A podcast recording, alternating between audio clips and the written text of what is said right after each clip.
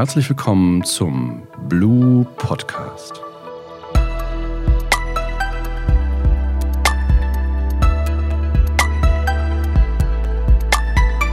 Mein Name ist René Angenheister und mit mir zusammen heute im Talk Gerrit Lehr von der VMware. Hallo Gerrit. Hi, freue mich. Vielen Dank für die Einladung. Gerrit, bei der VMware, in welcher Rolle bist du da unterwegs? Ja, die Rolle nennt sich Principal Cloud Strategist in einem Team namens Worldwide Multicloud Architecture and Strategy. Das ist ein ganz schön langer Name. Genau. Mhm. Vereinfacht heißt das, ich helfe unseren Partnern und Endkunden dabei, eine langfristige Multicloud-Strategie zu entwickeln mhm. und dann auch in den ersten Schritten umzusetzen. Also für Partner, wie kann ich Offerings und Angebote für Endkunden bauen und für die Kunden bedeutet das, ähm, wie sieht eine Multicloud-Strategie aus, mhm. wo steht meine, meine Organisation heute, was muss ich tun, um erfolgreich zu sein in der Multicloud. Mhm. Das bedeutet ja eigentlich auch, ich meine, VMware ist ja eine internationale und eine große Company, die mit ihren Produkten einen sehr großen Markt unterstützt. Und dann gibt es ja quasi die deutsche Übersetzung, wenn man so will. Ne? Also was im deutschen Mittelstand tatsächlich dann auch eine Rolle spielt oder wichtig ist. Ich habe da mal eine Frage. Wie ist da so das Selbstverständnis von der VMware? Wir kommen ja aus einer Zeit, die meisten kennen den Mittelstand wahrscheinlich VMware als vSphere, Hypervisor. Ähm, ja, wenn man Glück hat, sind äh, Kunden noch mit NSX oder schon mit NSX unterwegs. Wo sieht sich die VMware da? Was ist das Selbstverständnis von VMware in heutiger Zeit? Ja, das, das Selbstverständnis von der VMware global betrachtet, mhm. das haben wir, glaube ich, auch die letzten Jahre relativ häufig gesagt, ist, wir haben uns so ein bisschen als die, die Schweiz der, der Cloud-Welt, der Multicloud gesehen. Ja? Das ist ein guter Begriff. Mhm. Genau, wir wollten oder wollen nach wie vor für, für alle Kunden die beste Plattform für jede Applikation in jeder denkbaren Cloud sein. Mhm. Und das ist natürlich eine, eine, sehr, sehr weit gefasste Vision. Ähm, auf den deutschen Mittelstand bezogen heißt das, wir wollen natürlich weiterhin die Plattform sein für alles, was in-house im Rechenzentrum passiert. Mhm. Nicht nur auf VM-Ebene, sondern wirklich für, für alle Workloads, die der Kunde braucht, durch alle Schichten des Data Centers, ja? Mhm. Compute, Storage, Network und alles, was da dran hängt. Aber wir wollen den Kunden auch unterstützen, wenn es um Workloads in welcher Cloud auch immer geht. Ja? Azure, Amazon, Google, Edge Clouds, Sovereign Clouds. Mhm. Da versuchen wir einfach Mehrwerte für den Kunden zu schaffen, um diese Komplexität rauszunehmen, Security mhm. mit einzubetten in, in alles, was wir tun und diese ganze Multicloud-Welt einfach managebar zu machen, speziell für die Kunden, die in mehreren Clouds ihre Workloads deployen. Dann sind das Stand heute wahrscheinlich noch viel Virtual Machines, also klassische VMs, Infrastructure as a Service, virtualisierte Netze, NSX, NSXT dazwischen. Ich denke, dass ihr mit der NSXT-Serie jetzt auch noch viel stärker in die Firewall Features eingreift, vielleicht sogar Firewalls ein Stück weit obsolet macht, gerade für kleinere Organisationen. Aber das heißt, der klassische Server-Virtualisierer, das ist eigentlich ein Thema, das ist für euch Mittel zum Zweck, aber hat, ja, hat ein Puzzleteilchen, ist ein Puzzleteil in der Gesamtstory, hat sich aber wesentlich weiterentwickelt. Ne?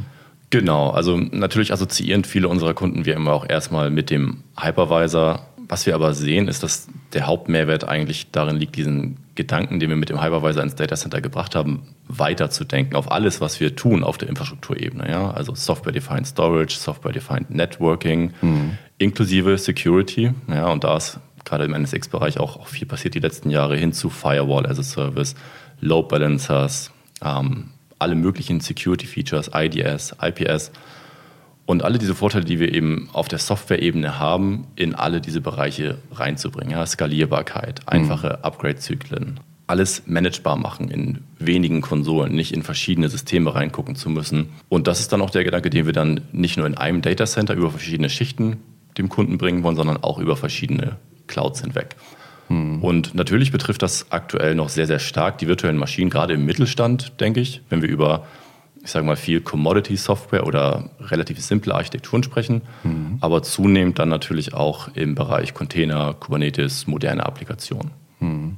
Also was wir im Mittelstand auch als Blue Consult merken, ist, dass das Umwandeln der Workloads in echte, also Cloud-Native-Applikationen total schwer ist. Also es hängt immer davon ab, ob ohnehin ein sozusagen Wechsel einer Technologie ansteht oder die Applikation modernisiert werden kann. Aber diese Monolithen irgendwo rauszulösen, das ist gar nicht so trivial. Genau, und man muss sich vorher tatsächlich auch die Frage stellen, warum möchte ich das denn machen? Ist das überhaupt sinnvoll? Mhm. Ja, es ist, klingt immer im Markt oder klang eine Zeitung so ein bisschen, das muss jetzt alles auf Microservices, auf Container gehen, alles andere soll man nicht mehr machen. Das ist aus meiner Sicht überhaupt nicht der richtige Ansatz. Ja, wenn meine Applikation nicht jeden Monat irgendwelche Code-Changes erfährt, irgendwie hm. verändert werden muss, warum nicht in einer einfachen Architektur bleiben, die managebar ist, wo ich weiß, wie alles funktioniert. Und die ganze Container-Kubernetes-Technologie ist ja wirklich darauf ausgelegt, dass sich Workloads oft ändern, dass ich viele einzelne Microservices ändern muss, da wirklich diese Agilität und Flexibilität braucht. Das ist aber auch wieder gerade im Mittelstand nicht bei allen Applikationen der Fall. Also es wird aus meiner Sicht ganz sicher sehr, sehr lange beides geben. Mhm. Und das ist auch gut so. Mhm. Da seid ihr ja von der Architektur her sozusagen bestens für vorbereitet dann, ne? Genau, und auch da ist der Gedanke wieder eigentlich der gleiche, den wir vorher durch die einzelnen Datacenter-Schichten reingebracht haben, also Compute, Storage, Netzwerk, beieinander als ein Software-Defined Data Center zu managen. Mhm. Das bringen wir jetzt auf die Workload-Ebene. Ja? Mhm. Warum sollten wir verschiedene Konsolen und Tools für virtuelle Maschinen und Container haben? Das können wir genauso gut zusammenbringen, damit die Komplexität reduzieren. Auch das Know-how, das ja in Unternehmen vorhanden ist und das ja auch, auch schwer auszubauen und einzukaufen ist, einfach weiter zu nutzen, mhm. um dann Container und ähm, Kubernetes natürlich und virtuelle Maschinen auf der gleichen Plattform zu managen mit den gleichen Tools. Das ist ein gutes Stichwort, Containerisierung. Das ist ja schon eine andere Sorte Mäuse, solche DevOps-Engineers, die quasi in den äh, Release-Zyklen CICD und so weiter auch äh, denken. Das ist, ist wie, inwiefern ist das andockbar an eine klassische VMware-Welt? Der klassische VMware-Administrator, der in seinem vCloud Director oder im vCenter unterwegs ist, wie passt das zusammen? Mhm. Also erstmal muss man sich darüber Gedanken machen, wer ist im Unternehmen denn eigentlich verantwortlich für die ganze Container-Kubernetes-Schicht? Mhm. Als das Thema hochkam, da wurde es natürlich sehr stark von den Entwicklern getrieben, weil es für Entwickler sehr, sehr viele Vorteile gebracht hat. Ja, ich konnte Container leicht verschieben, leicht deployen, redeployen, standardisierbar machen. Mhm. Wesentlich einfacher, als ich das mit virtuellen Maschinen konnte. Und durch Kubernetes ist das Ganze noch skalierbarer und einfach ja, leichter zu orchestrieren geworden. Mhm. Am Ende des Tages sind ja aber Container eigentlich ein Teil der Infrastruktur. Ja, es kommt klassisch aus dem Entwicklerbereich, die haben das getrieben, hm. aber von dem, was da getan wird und was da an Ressourcen bereitgestellt wird, ist es ja sehr artverwandt zu dem, was wir auch mit virtuellen Maschinen gemacht haben.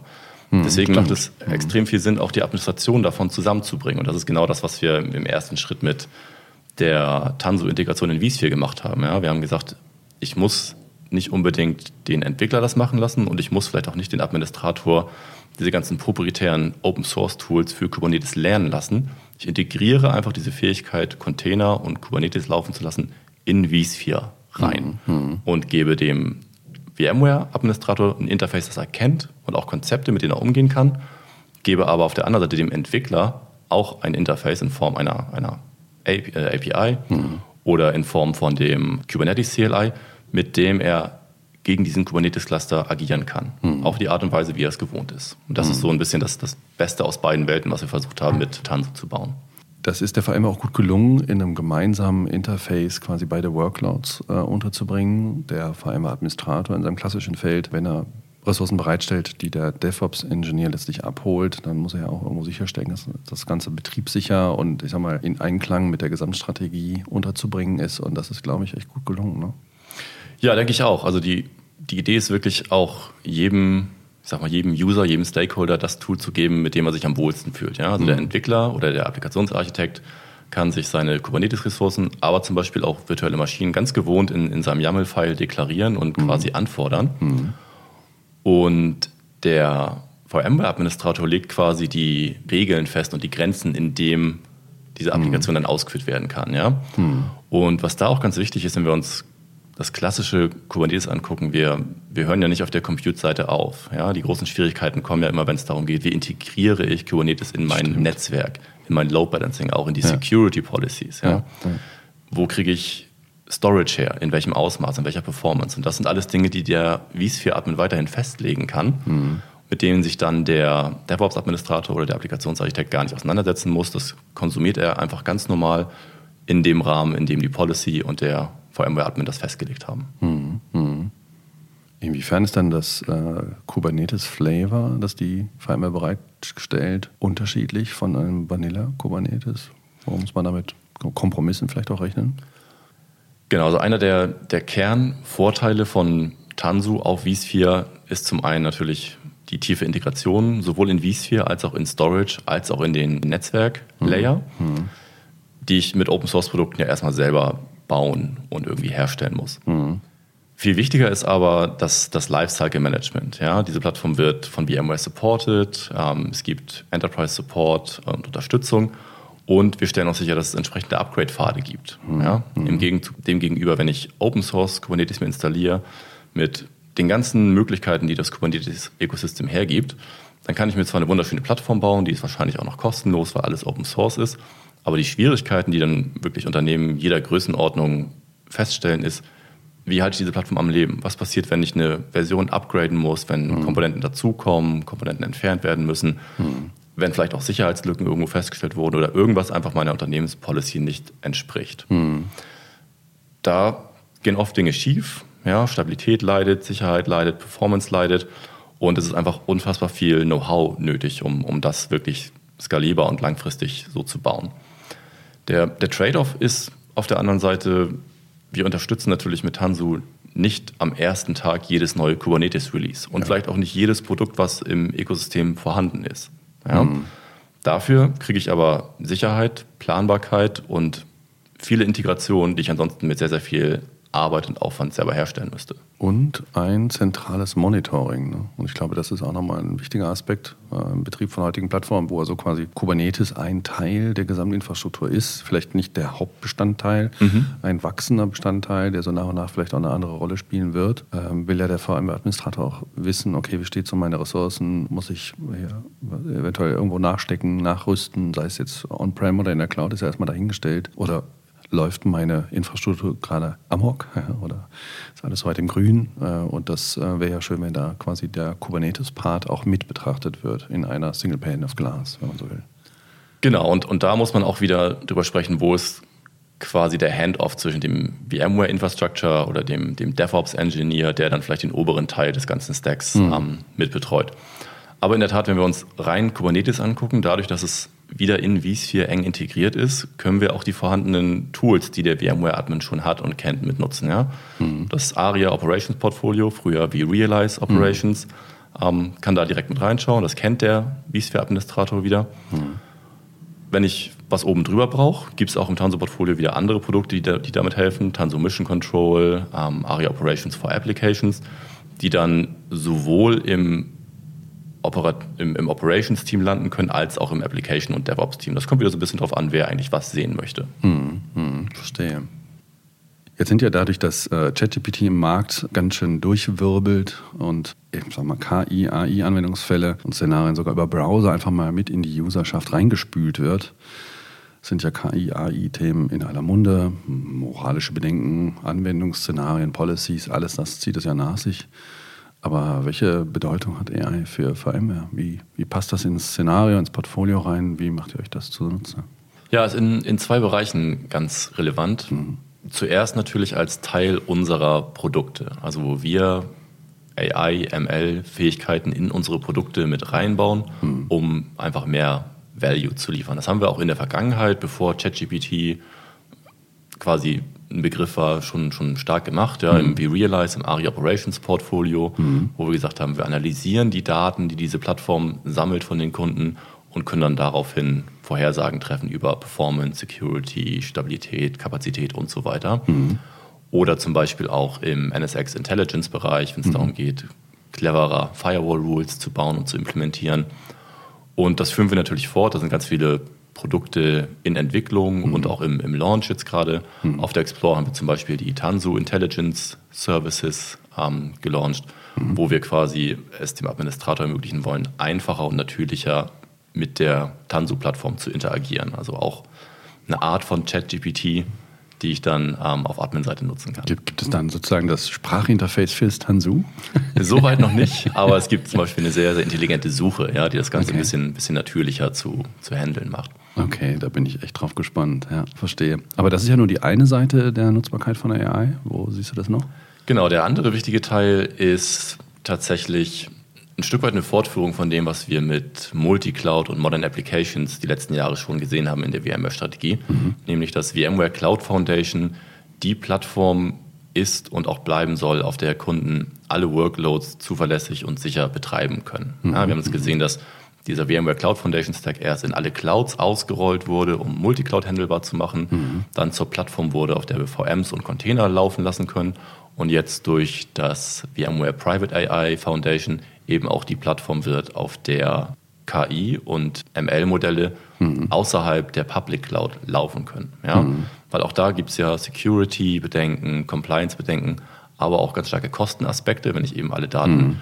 Nicht in die Cloud und wieder raus transferieren möchte. Mhm. Da positionieren wir VMware Cloud Foundation als die Plattform, die es dann den Kunden erlaubt, on-premise im Data Center KI-Modelle laufen zu lassen und da auch wieder ganz, ganz stark in Kooperation mit den Providern im Markt, die halt führend sind im KI-Bereich. Also Nvidia haben wir in mhm. Las Vegas angekündigt, mhm. jetzt in Barcelona ganz enge Kooperation mit Intel, mit mhm. IBM Watson, mhm. aber auch mit Hugging Face und äh, ja, vielen anderen Herstellern in dem Bereich. Da ist also echt eine Menge los und äh, das heißt auch, dass Kunden, die quasi dabei sind, AI für ihr Unternehmen zu entdecken, sicher sein können, dass sie auf der VMware-Seite da immer wir die gute Plattform haben, auf der sie diese Workloads auch deployen, nutzen können. Und wer nutzt diese Features auch für die eigene Optimierung, für die Produktoptimierung.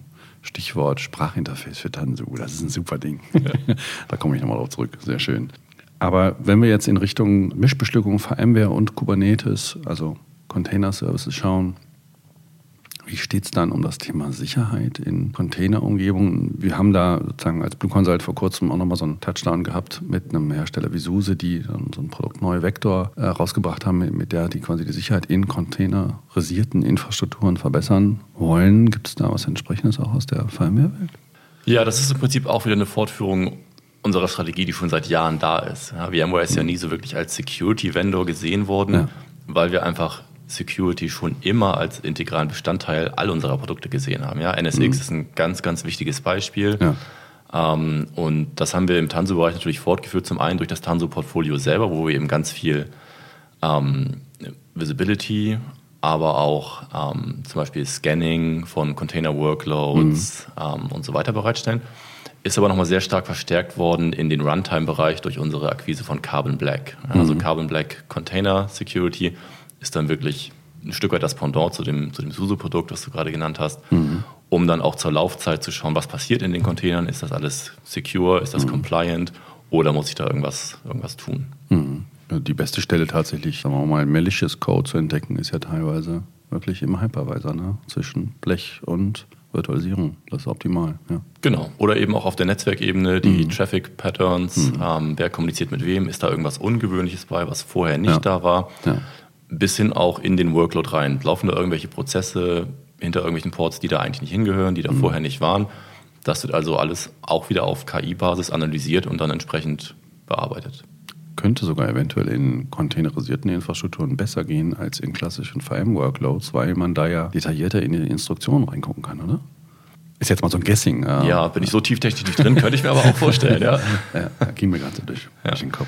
Ja, ein ganz wichtiger Punkt ist zum Beispiel auch, wo kommen denn diese ganzen Module und ähm, Frameworks, die ich in meinen modernen, modernen Applikationen laufen lasse, wo kommen die eigentlich her? Mhm. Ja, kann ich die irgendwo aus dem Internet downloaden in meinem, ähm, in meinem Kubernetes-Cluster oder beschränke ich das auf eine private Registry, wo ich genau weiß, was für Pakete da drin sind, wo ich genau weiß, was da für Libraries drin sind und dass die alle sicher mhm. sind. Mhm. Das ist eben auch nichts, was zur Laufzeit passiert, aber wo wir auch die Konfiguration von Kubernetes wirklich Ende zu Ende absichern. Beziehungsweise mhm. nicht nur von Kubernetes, sondern wirklich von der ganzen CI/CD Software Supply Chain. Mhm.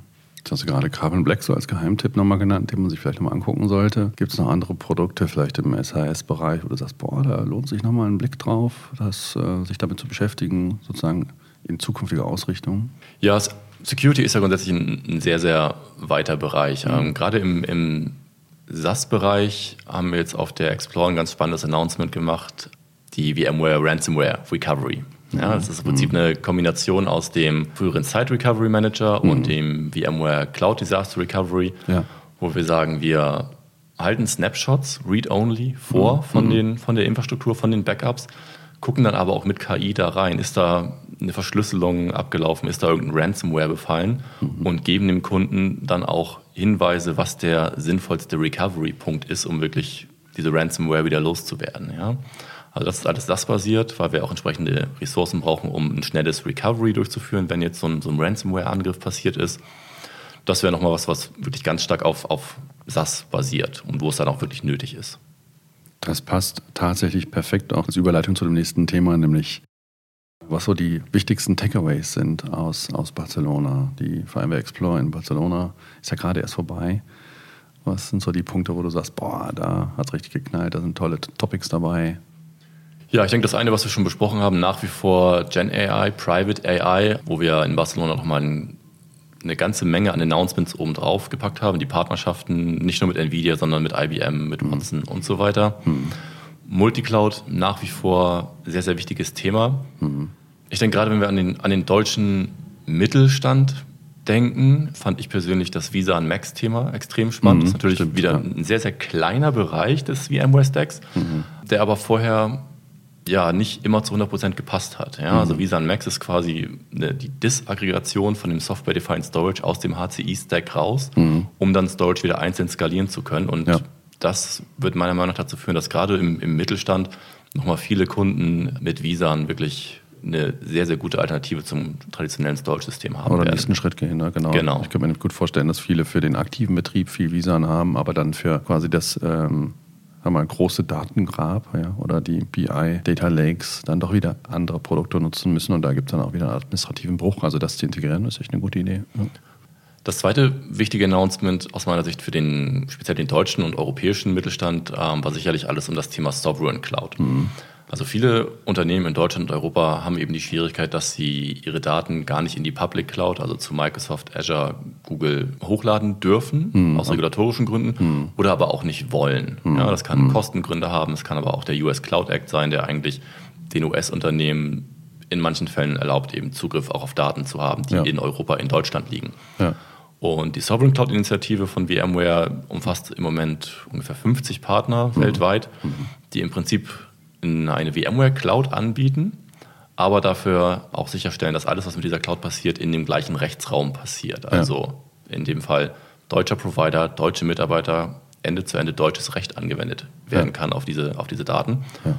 Und das gibt den Kunden dann wirklich die Vorteile aus beiden Welten. Ja, ich habe Compliance, ich habe Rechtssicherheit, aber ich kann eben die Flexibilität, Skalierbarkeit und auch den, den Outsourcing-Gedanken einer Cloud-Lösung nutzen und eben ganz viel an Provider abgeben. Ja, und keine Rechtslücke quasi. Genau. Ja, verstanden. Mhm. Basierend auf dieser, auf dieser Sicht und diesen Ankündigungen und dem Blick zurück, äh, den wir jetzt dann auch in die, in die Produkte gewählt haben, wo sieht sich VMware in fünf Jahren? Wenn du da so ein, sagen wir mal, wie George Clooney sagen würde, educated guess machen möchtest, äh, wo, wo siehst du zum Beispiel VMware in fünf Jahren? Ja, also mir gefällt nach wie vor diese, diese Analogie von VMware ist die, die Schweiz der Cloud. Ja, das ist jetzt nicht mehr ganz marketingkonform, aber so, so sehe ich die VMware-Plattform weiterhin. Ja, wir haben also ganz klar gesehen, dass VMware Cloud Foundation als der Software-Defined Data Center Stack über alle Clouds sehr, sehr stark ausgebaut wird. Mhm. Einfach um, egal wie sich die Industrie entwickelt, alle Workloads skalierbar mit einem sehr, sehr hohen Sicherheitsstandard und auch standardisiert über alle Locations betreiben zu können. Ja, ob mhm. das Private Cloud, Public Cloud, Edge Cloud, was auch immer ist. Mhm. Und ich denke ganz klar, dass VMware diese Strategie fortführen wird, ja, mit einem ganz starken Fokus wahrscheinlich auf moderne Applikationen und auf Private AI, weil das eben einfach sehr relevant ist für Kunden in den nächsten fünf Jahren, aber auch ganz klar für die, für die klassischen Workloads, also Container, virtuelle Maschinen und alles, was wir heute schon in unseren Rechenzentren haben. Ich denke, es wird, wird viel Vereinfachung geben, was mhm. so das Packaging, Pricing und auch einfach die, die Interaktion mit VMware angeht. Aber trotzdem bleiben wir, glaube ich, einfach der, der Historie treu, dass wir eine, eine einfache, sichere Plattform für alle Workloads sein wollen. Mhm. Ja. Das ist ein super Schlusswort, Gerrit. Und äh, das bringt mich eigentlich dann auch zum Ende dieses Podcasts und an die Stelle dir erstmal herzlich zu danken für die Zeit, die du investiert hast und über diesen sehr erfrischenden Talk. Vielen Dank. Ja, auch vielen Dank. Hat sehr viel Spaß gemacht. Ja, können wir gerne wieder machen. Auf jeden. Fall. Wir vielleicht im halben Jahr nochmal eine Runde drehen ne? und dann mal schauen, wie viel von dem, was wir hier heute auch so ein bisschen an Theorien aufgestellt haben, dann auch passiert ist. Oder nochmal so einen kleinen Rückblick machen. Das könnte, glaube ich, spannend werden.